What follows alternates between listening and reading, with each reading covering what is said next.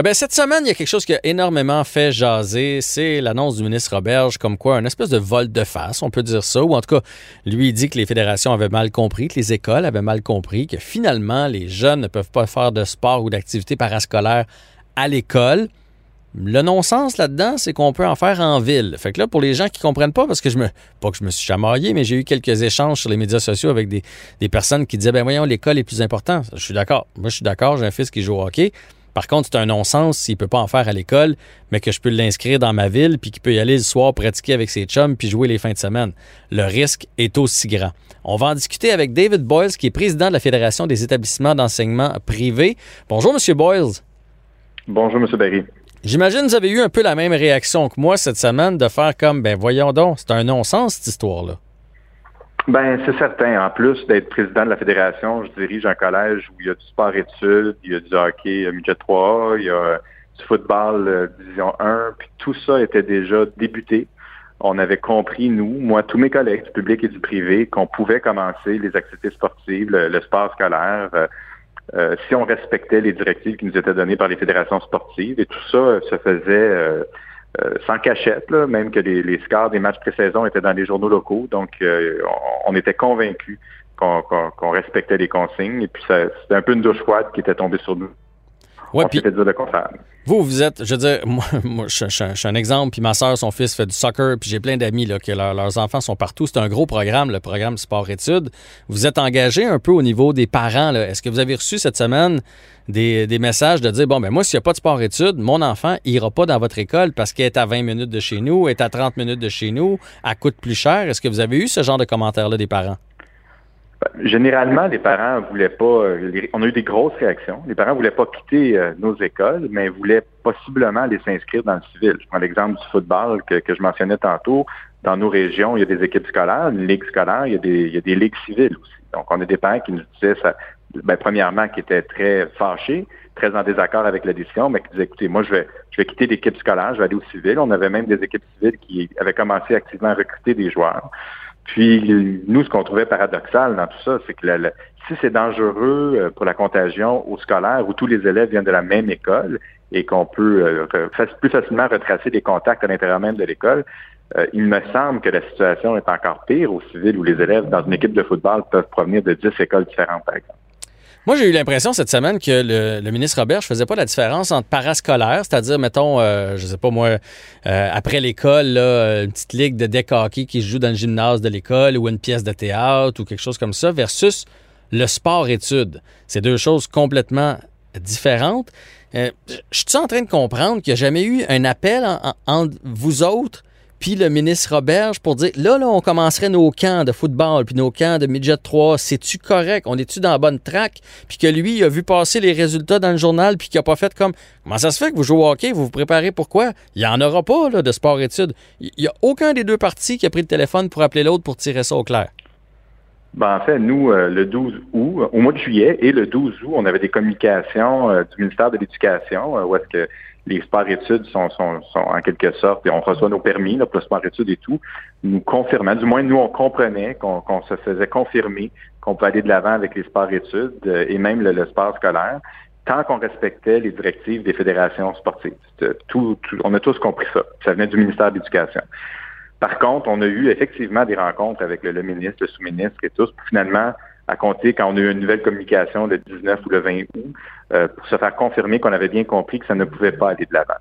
Maintenant, je comprends. Aujourd'hui, on a eu beaucoup de représentations, on a eu des discussions avec eux. Je comprends qu'il y a eu de l'ouverture et de l'écoute. On en est très content parce qu'on nous, on nous annonce certains changements à l'instant même. Mm-hmm. Mais euh, comme je vous dis, c'est de la façon que la communication s'est faite. Nous, euh, jusqu'au 19 août, on était convaincus qu'on avait tout à fait le droit et on le faisait sans se cacher du tout. Il n'y avait rien qui était fait en cachette.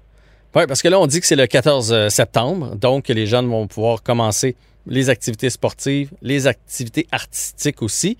Dites-moi donc, mhm. d'ici au 14 septembre, ça va fonctionner comment? Parce que souvent, quand on fait du sport-études, par exemple, je sais pas, mais on est à l'école le matin, puis on fait du sport l'après-midi, ou vice-versa. Fait que là, mettons que moi, mon fils, il fait du sport le matin d'habitude, puis qu'il commence l'école à midi. Il va faire quoi de son avant-midi? D'ici ben, au 14 septembre. Oui, je dois aller voir le détail de ce qui a été dit parce que bon, il y a toutes sortes de situations. Il y a des équipes, euh, il y a du sport-études parfois que les élèves nous quittent et s'en vont dans un club civil.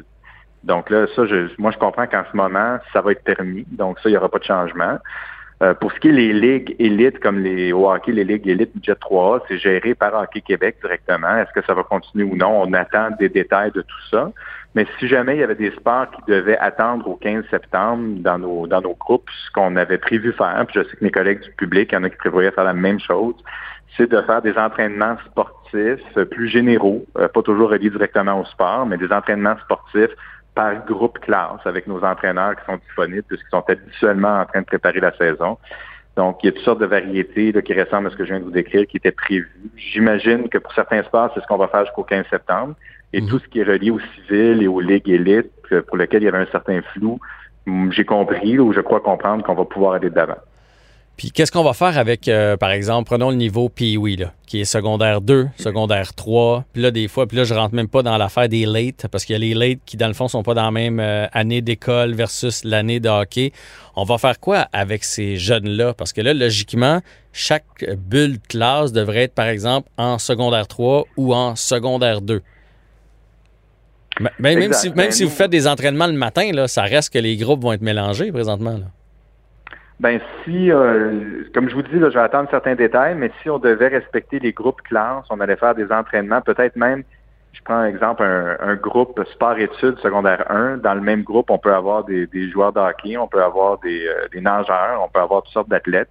On allait les regrouper par groupe classe pour faire des entraînements sportifs en salle d'entraînement ou à l'extérieur pour qu'ils puissent rester en forme puis rester motivés ben, avec l'espoir de pouvoir éventuellement faire leur sport. Donc, c'est ce genre de choses-là qu'on va pouvoir organiser jusqu'au 15 septembre si on doit les garder par groupe classe. Oui, oui, puis on s'entend que c'est jusqu'au 15 septembre, là, c'est pas, pas grand-chose non plus de manquer deux semaines de, son sport et de s'y préparer en faisant du hors-glace. Qu'est-ce que vous répondez, euh, M. Boyles, aux gens qui... Euh, ben, moi, j'ai pas besoin d'être convaincu là-dessus. Je crois beaucoup au bienfait du sport. Mais pour ceux qui feraient comme, ben là, là, regarde, c'est pas la fin du monde, les jeunes qui font pas de sport, c'est important le sport à l'école et particulièrement au secondaire, et je dirais même particulièrement chez les petits garçons pour qui ça, c'est une motivation justement de s'inscrire et d'aller à l'école tous les jours et d'avoir des bonnes notes pour pouvoir demeurer dans le programme. Exactement. En fait, au, Québec, vous savez, on a un problème euh, de, décrochage scolaire qu'on travaille tous public, privé, tout le monde ensemble pour essayer de régler. C'est beaucoup des jeunes garçons qui décrochent. Euh, la, différence entre la réussite des garçons et des filles est plus marquée au Québec qu'ailleurs. Et puis le sport, même l'existence même des programmes sport-études a été, ils ont été créés pour que les jeunes athlètes élites ne décrochent pas de l'école. C'est l'objectif premier. Parce que bon, on sait, euh, les joueurs de hockey anciennement, s'ils continuaient au budget 3A, quand c'était pas relié à des sports-études, junior majeur, puis tout ça, ils décrochaient. Les jeunes n'allaient pas chercher leur diplôme. Donc maintenant que ça se passe à l'école, dans les sports-études, ça augmente beaucoup euh, le taux de réussite. Nos entraîneurs sont en contact avec les enseignants, avec les directions d'école pour surveiller les résultats, motiver les jeunes. C'est certain que si la santé publique nous dit il y a de la contagion, c'est dangereux, faut arrêter, on va le respecter, on veut pas mettre nos jeunes en danger. Mais là, on était devant un cas où le, civil continuait, où on considérait que c'était encore plus dangereux pour la contagion, puis nous, on devait arrêter. Donc, euh, ça, ça met en péril la motivation scolaire des jeunes, le taux décrochage. C'est très, très important. Les sports, mais même les activités artistiques et les activités culturelles, c'est ce qui accroche les jeunes à l'école. Il faut que l'école aille chercher nos passions, il faut qu'elle soit stimulante. C'est pas juste les cours. Un élève qui a de la misère à l'école, c'est pas les cours de français et de mathématiques qui lui donnent le goût d'aller à l'école.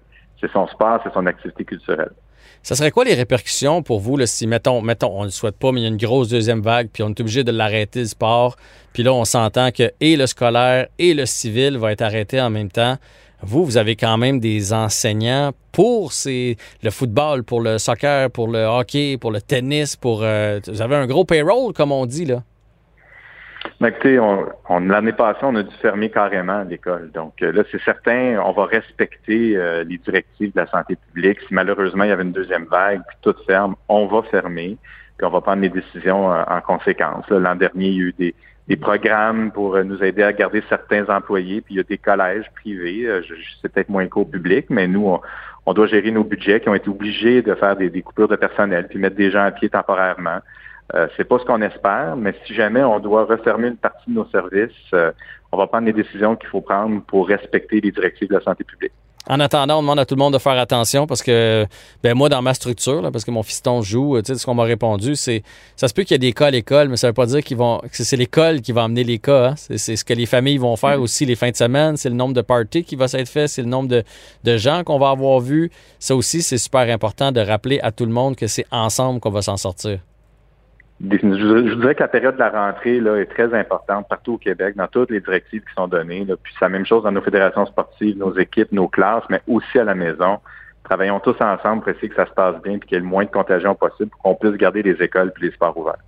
David Boyles, euh, David Boyles, pardon.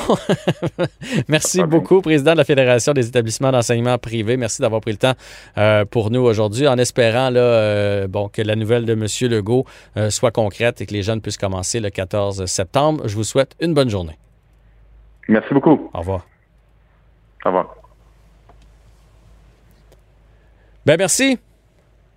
Fait plaisir. OK, on va espérer que tout rentre euh, dans l'ordre, que ce soit pas des, juste euh, quelque chose qui est envoyé dans les airs, mais euh, on se croise les doigts. je pense, je pense que ça, ça a bougé. Là, c'est quelle région, Média 3? Moi, Nathan, il serait avec les Gaulois à Saint-Hyacinthe. Ah, moi, je suis, je suis DG du Collège Charlemagne, donc c'est, parmi nos ah. grands rivaux. Fait que je sais, tu es avec Guillaume Latendresse, toi. Exact, exact. Guillaume, que je connais bien parce qu'on a travaillé au 91-9 ensemble. Puis euh, il, connaît bien mon fiston. De temps en temps, il me disait Tente pas de déménager dans mon terrain, là. déménage donc dans mon territoire. en, semi-blague, là. Parce que j'étais à trois rues d'être à Saint-Hubert. Fait que j'étais à trois rues de me retrouver dans votre, euh, dans votre structure. Fait que c'est ça. Mais je connais bien les joueurs, Baudry, Catafort. Euh, Winner, qui est un super défenseur. Vous avez vraiment une belle équipe. À 2005 particulièrement, c'est très fort. Oui. On a bien hâte que la saison ben, était commencée, mais qu'elle soit commencée officiellement. Elle ouais, commencée au niveau hors concours. On se, croise, ben, merci beaucoup, on se croise les doigts. Bye bye. OK, merci, au revoir.